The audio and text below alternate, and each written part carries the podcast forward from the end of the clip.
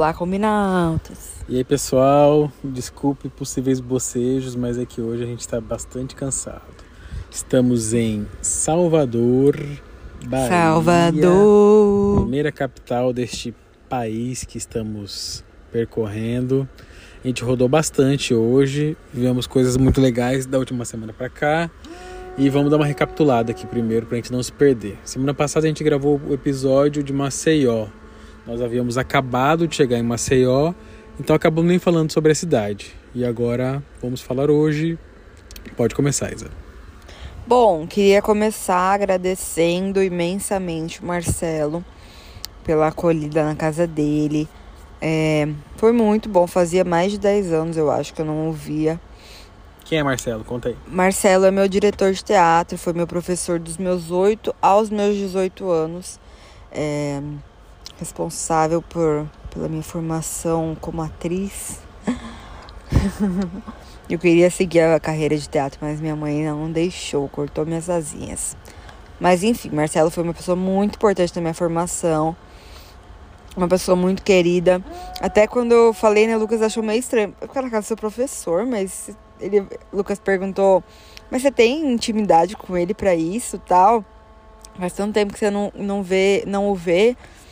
Eu não, tenho sim. Tipo, depois que o Lucas conheceu, ele entendeu por quê. Marcelo é uma pessoa muito querida. É um amor de pessoa. A casa dele na Praia do Francês, pertinho de Maceió, é uma delícia. Que casa gostosa. Eu e o Lucas ficamos querendo uma igual. Vai, é, essa é a casa que a gente quer. Assim. É, a, gente a gente quer morar numa casa assim. Igualzinho essa. Quintalzinho gostoso é, cozinha para fora, assim, uma casa ventilada e linda, pô, decoração muito legal, é, cheia de livros, enfim. Piscininha, rede.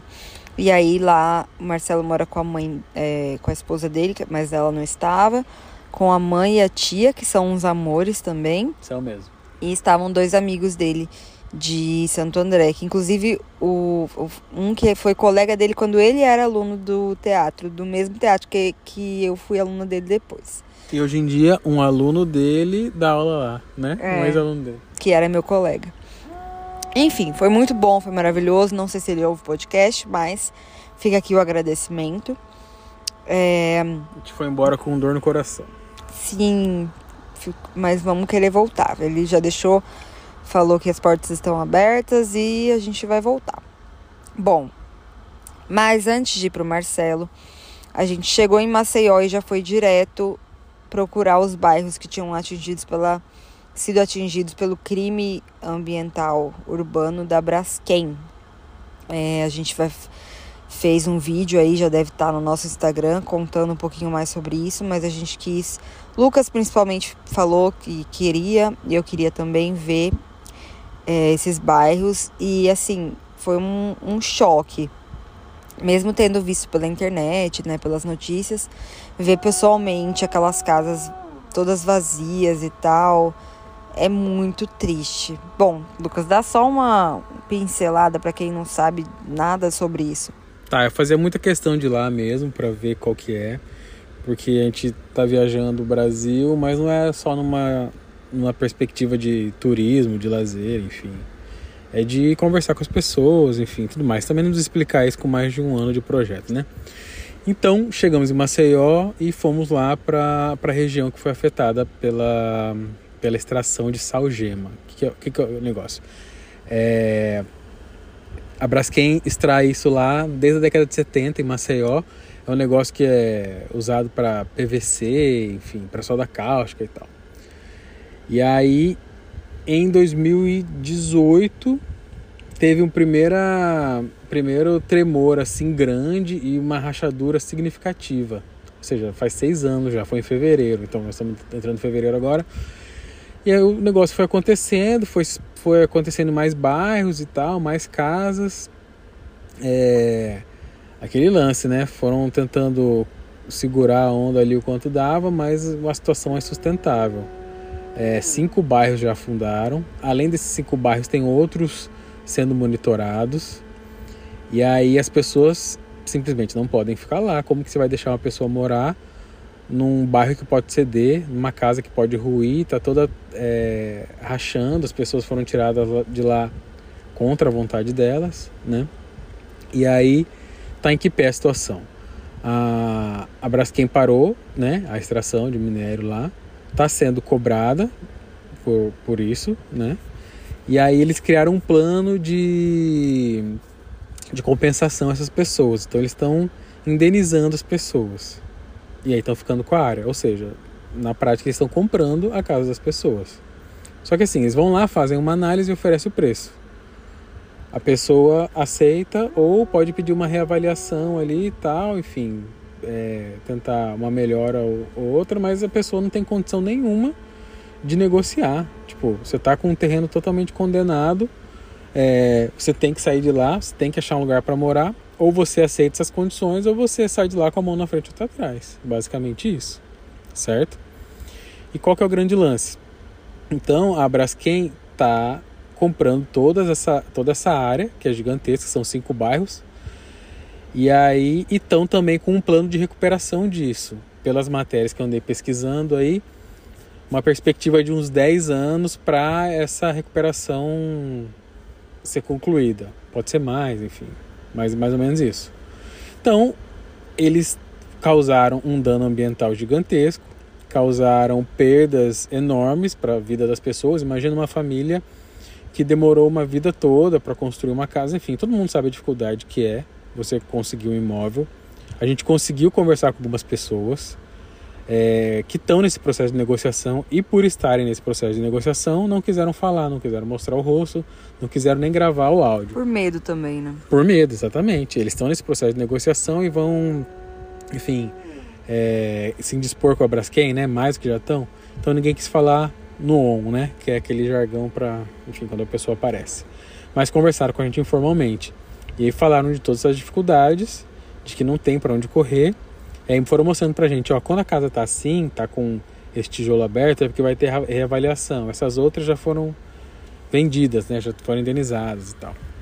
Então, a gente soube da história de uma mulher que morava lá, lá era uma vila operária, há um tempo atrás.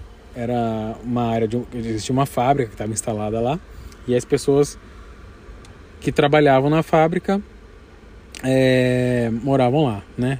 Conta a história da mulher, Isa, que eu já falei demais. Bom, ela, ela era filha de um, um operário dessa fábrica e aí o pai dela ficou doente e não ia mais conseguir trabalhar. E aí ele não ia mais conseguir pagar as prestações da casa, né? E é porque ele falou que ou ele pagava isso ou eles comiam com a aposentadoria, né? Porque ele ia ter que ser aposentado por causa da doença. E ela tinha 13 anos, foi lá na fábrica e se ofereceu para trabalhar no ela lugar ouviu, do pai. Ela ouviu a conversa do pai e foi pedir, foi pedir para trabalhar sem falar com ele antes. É, e aí o dono da empresa aceitou. Então, desde os 13 anos, ela começou a trabalhar para adquirir aquela casa. E, enfim, e aí hoje ela tá nessa. Ela ainda estava lá porque o bairro dela tá em monitoramento, não é um bairro que já as pessoas já foram realocadas. E tá tentando é, negociar a casa por um valor digno. Só que ela é uma senhora idosa, diabética, com, enfim, N problemas de saúde. E a gente foi lá, tentou conversar com ela. E aí um senhor que tava lá falou, olha, ela tá muito doente e tal. E a gente viu que ela tava deitada. Então, assim, imagina uma senhora nessa situação ainda ter que passar por isso, de uma coisa que ela suou a vida inteira para conquistar. E ela e... tá sem nada, sem amparo nenhum. É. É, esses problemas afetam ainda mais a saúde dela, ela tá bastante debilitada. E tem toda essa história, né? Da, dessa luta, dessa conquista da casa e hoje em dia, enfim. E tem outro problema, né? Enquanto está em monitoramento ali, ela ainda continua na casa e tal, mas já, já aconteceu em outros lugares também. Por exemplo, das famílias estarem reclamando da situação e tal, e a, e a empresa não reconhecer que estava em risco. Estarem pedindo para ser realocadas e a empresa falar: não, aí não tem Ainda risco, é. aí não tem risco. E aí a Defesa Civil é, vendo os indícios de risco mesmo, entrou na justiça. A justiça mandou desapropriar rápido. Foi a Polícia Federal, enfim, Polícia Federal não, foi a Justiça Federal. A Justiça Federal, né? De madrugada na casa das Foi pessoas. cumprir os mandatos com a polícia e mandou todo mundo sair e, e, sem, e sem dar muito tempo de pegar nada ali, porque tinha que sair logo, é. tava correndo risco. E aí. Ou seja, elas estavam tentando há um tempo essa realocação para elas poderem fazer essa mudança com calma e não conseguiram. E aí, de repente, de madrugada, chegaram lá na casa delas: vamos, vamos, vamos, vamos ter que sair agora. E não dava para elas pegarem nada. Isso aconteceu em alguns bairros. Então, aí... o Lucas está falando, imagina se isso acontece lá nesse bairro dessa senhora. E aí, essas, esses móveis que ficaram, enfim, os bens que ficaram, estão sendo furtados. Tem mais esse problema. Então, tipo, muita gente teve que sair correndo sem ter para onde ir, né? Sem ter como levar as coisas, enquanto as coisas ficam na casa, tá tudo abandonado. As pessoas entram, invadem, pessoas pobres também roubam. É, enfim, é, é uma bola de neve, é um problema que só vai crescendo a cada, a cada, a cada dia, né? É, e a Braskem, ela compra a casa e permite, né, entre aspas, que o proprietário atual venda as portas, as telhas, coisas desse tipo para conseguir mais dinheiro. Ou seja, né, já sabe que não está pagando um valor justo pela casa. Mas muitas pessoas, antes de terem essa negociação, é, têm essas coisas furtadas. Então, é, é, as pessoas entram lá, roubam fio, roubam telha, enfim, todas essas coisas que é o que dá para levar. Árvore frutífera, né? Entra, rouba um monte de fruta, enfim. E o grande lance é o seguinte: é, as pessoas estão deixando as casas por esse motivo, estão cedendo, estão vendendo, a empresa está comprando todo esse terreno, está com um terreno gigantesco. De cinco bairros. De cinco bairros. E com esse projeto, essa perspectiva futura de melhora, imagina, na verdade, assim, pode ser visto inclusive como um investimento futuro, né? Uma crise desse tamanho na vida das pessoas futuramente pode ter uma, uma, uma vantagem financeira, né? Vantagem para a Braskem. Para a Braskem, exatamente, que está adquirindo esses terrenos. Isso nós ouvimos de pessoas que estão é, lutando para pelo menos conseguir uma, um, um, dinheiro que eles julgam mais digno pela casa, entendeu?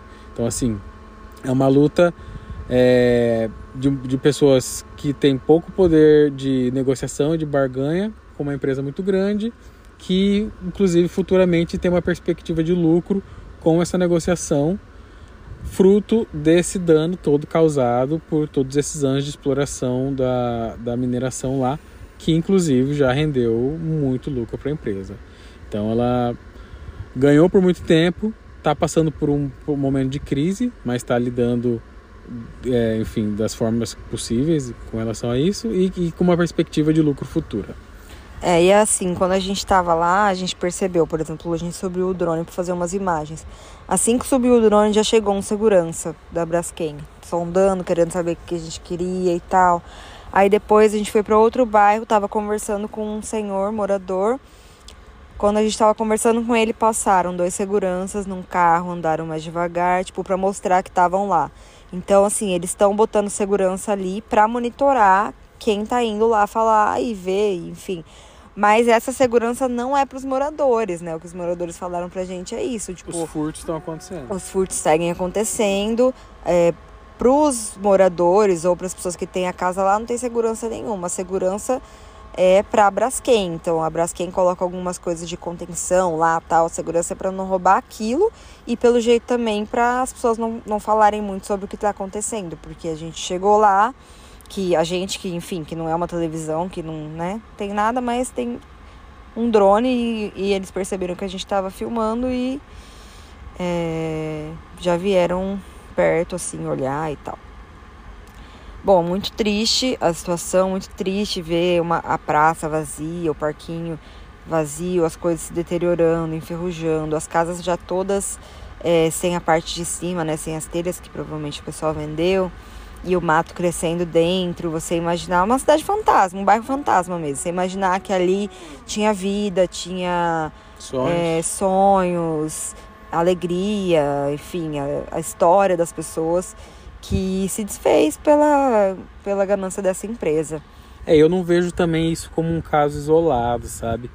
Depois de ter viajado tanto tempo no Brasil, ter, ter visto tanta coisa, é, sabe, a, a exploração disso da maneira como foi, obviamente que a gente está é, em outros tempos, né? Mas é no mesmo país onde teve a exploração do ciclo da borracha ali, que gerou lucros absurdos, é, em cima da, da pobreza e, e da exploração da mão de obra de muita gente, do mesmo país que fez isso na cana-de-açúcar, que é o mesmo país que, enfim, e está lá hoje em dia, é, desde os anos 70 para cá, a exploração da mineração, é, com o custo de quantas vidas aí, da, da, tanta gente que trabalhou a vida inteira para construir uma casa e, enfim, perdeu, e é isso mesmo, e no fim das contas, essas vidas são só mais números ali né, no balancete da empresa que está negociando ali, resolvendo a crise da maneira mais viável possível, entendeu? Acho que isso está nesse contexto todo, é... porque a gente às vezes olha para essas situações com, uma, com um distanciamento, né? Nossa, olha como é possível que isso tenha acontecido é, no século tal, olha a, a, exploração da mão de obra, olha não sei o que, mas a, ainda acontecem é, coisas inacreditáveis é, como isso. Acho que esse é um episódio assim que, que é revoltante para qualquer um, mas que se a gente olhar com cuidado, a gente vai ver outras situações de de exploração tão, tão, tão impressionante como essa aí que estão acontecendo e que talvez a gente só não, não tenha se atentado, né? Precisou é, ter uma, um, um, desastre dessa proporção para que o, o Brasil olhasse para isso. E também já não olha mais tanto, que já é notícia velha e já não está mais nas páginas dos jornais e tudo mais, e a opinião pública vai mudando, enfim.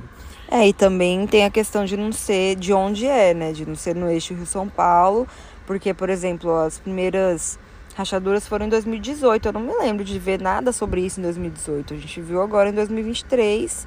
Então as chegou notícias... num momento muito crítico e inacreditável, né? Sim, talvez se isso fosse em São Paulo, no Rio, numa área nobre, ou talvez até numa área nobre de Maceió, né? Mas enfim, imagina se isso fosse em Copacabana. Não sairia dos, dos, dos jornais, né? Mas é no Nordeste já não não é tão noticiado. E, é, enfim. É, pois é. Enfim, fizemos um vídeo sobre isso. Acho que falamos bem sobre o assunto já. É, e aí, saindo de Maceió, a gente seguiu para Salvador. Não, Penedo. É, não, a gente seguiu para Salvador com um pouco de pressa, assim, porque a gente já percorreu esse esse esse pedaço do Brasil aqui no começo da viagem do ano passado. Então a gente fez poucas paradas. Uma delas foi em Penedo, como a Isa falou. É, explica Isa pra gente. Penedo é uma cidade histórica, é uma cidade que tem aquela coisa, né? Que foi visitada por Dom Pedro II, então tem o hotel que ele se hospedou, que hoje em dia é um museu, bastante coisa colonial, assim, arquitetura, e tem o convento, isso e aquilo.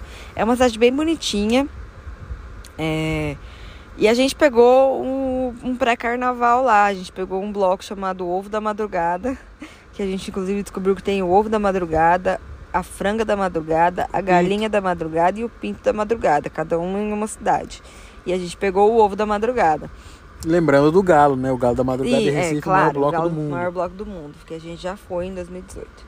Lá em Penedo, a gente não achou um lugar bom para ficar, a gente ficou num camping a gente, não, a gente não achou um lugar bom na rua, né? Ficamos num camping que era 20 reais por pessoa, bem baratinho. E aí a gente foi pro bloco a pé, cara. Nossa, não sei se foi uma boa ideia, porque tava muito calor.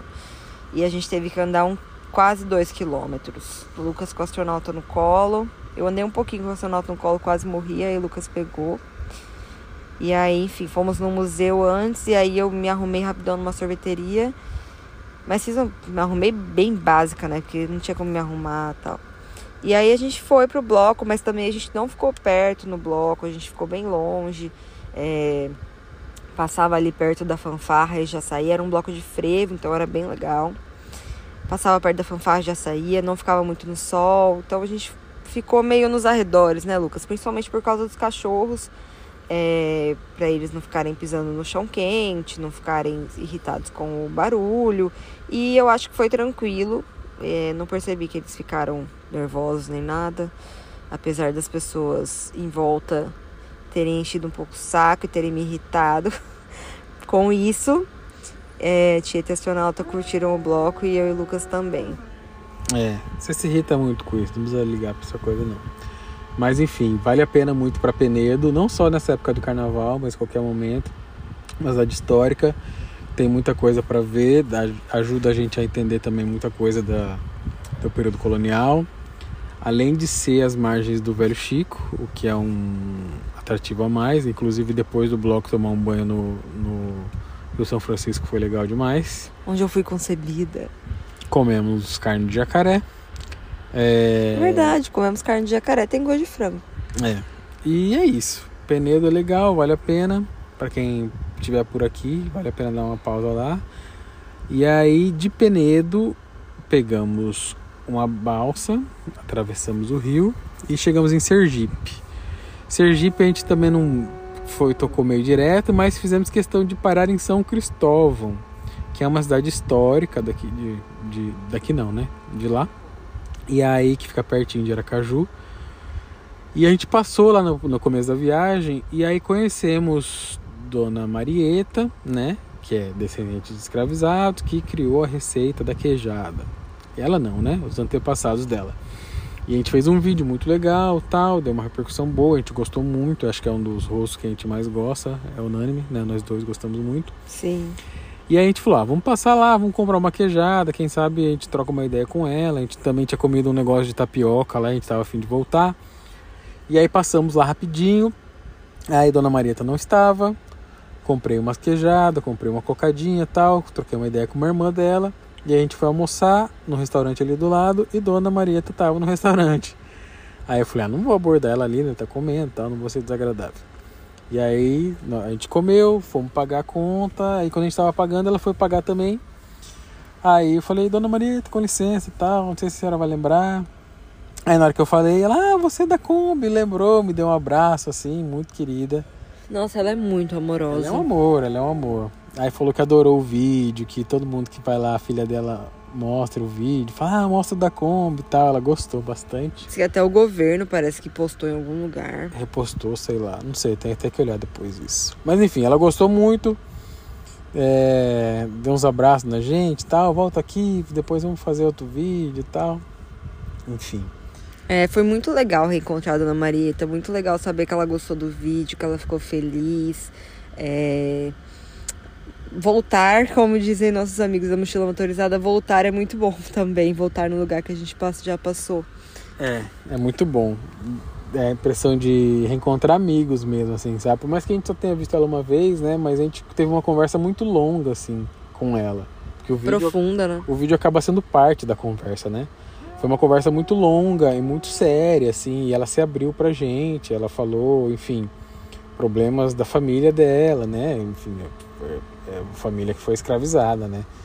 E aí a superação de todo mundo, por gerações, através do trabalho, como a receita da queijada foi fundamental nisso. Então, assim, não foi, uma conversa trivial, né? E aí esse reencontro foi muito legal, muito bom, eu fiquei muito feliz. E aí depois a gente tá, foi no, no lugarzinho lá da tapioca, Casa do Biju, na verdade. Então se você for para lá também passa na Casa do Biju. É, e aí já trocamos uma ideia com a, com a, com, a, dona Vânia lá, ela já me já entrei na cozinha com ela, já me mostrou como que ela processa a mandioca, como que ela faz o biju, como que ela faz a tapioca. Sarolho. Sarolho, enfim, a gente vai fazer um vídeo sobre isso. E aí conhecemos também o pisa macio. Pisa macio é uma bebida de cachaça com infusão de ervas, mel, tarará. aquela coisa, né? Você lembra?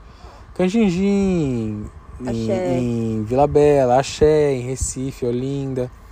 É, várias cidades do Brasil, vários locais do Brasil tem uma garrafada dessa, né? E lá não é diferente. São Cristóvão tem o pisa macio. Eu tomei uma dose, só experimentei um pouquinho, né? Porque tava dirigindo e tal, foi ali no almoço, só dei uma bicadinha e acabei trazendo uma garrafa. Então não, não tomei ainda. Provavelmente vamos tomar no carnaval. Ihu.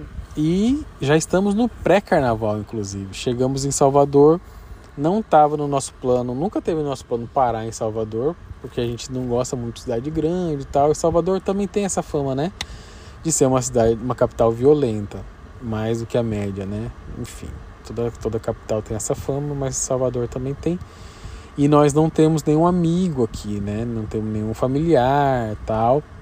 Mas essa rede de combeiros ela é muito solidária. Fizemos um amigo, encontramos um amigo, fizemos contato com ele e gravamos agora esse momento, esse podcast, é, num lugar que ele ajudou a gente a ficar e tal. Mas temos mais coisas para fazer. É, a gente não vai ficar aqui o tempo todo, mas também esse assunto para outro programa, né? Porque, enfim, não vamos falar o que a gente vai fazer, só aqui, nós, aqui a gente só fala o que a gente fez. É, eu só queria falar que a gente vindo de Penedo para Salvador, a gente tava. Já tá grande esse episódio, vou falar rápido.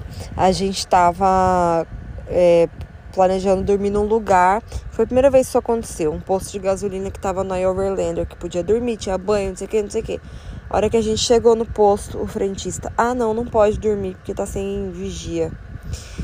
Aí a gente, ah, então vamos seguir. E aí seguia, seguia, seguia na linha verde. Meu Deus, não aparecia um posto, gente. Nunca. Seguimos mais 70 quilômetros sem posto de gasolina. Anoiteceu, a gente não anda à noite, mas não tinha, era só mato em volta. Até que a gente chegou no posto Linha Verde, que era o mesmo posto que a gente dormiu na vinda. E aí a gente dormiu lá, mas a gente chegou lá, já era sete e meia, quase oito da noite. É, lá não tinha tomada e tal, mas conseguimos dormir. Aí hoje a gente queria almoçar de novo no restaurante Sombra da Mangueira, que foi um restaurante que a gente adorou na, no comecinho da viagem. A gente falou, ah, então, só que a gente tava bem perto do restaurante. A gente falou, então vamos pra praia de manhã. E aí depois da praia a gente almoça lá. Olhei e falei, ah, essa praia aqui parece que não tem nada, vamos lá que deve ser vazia.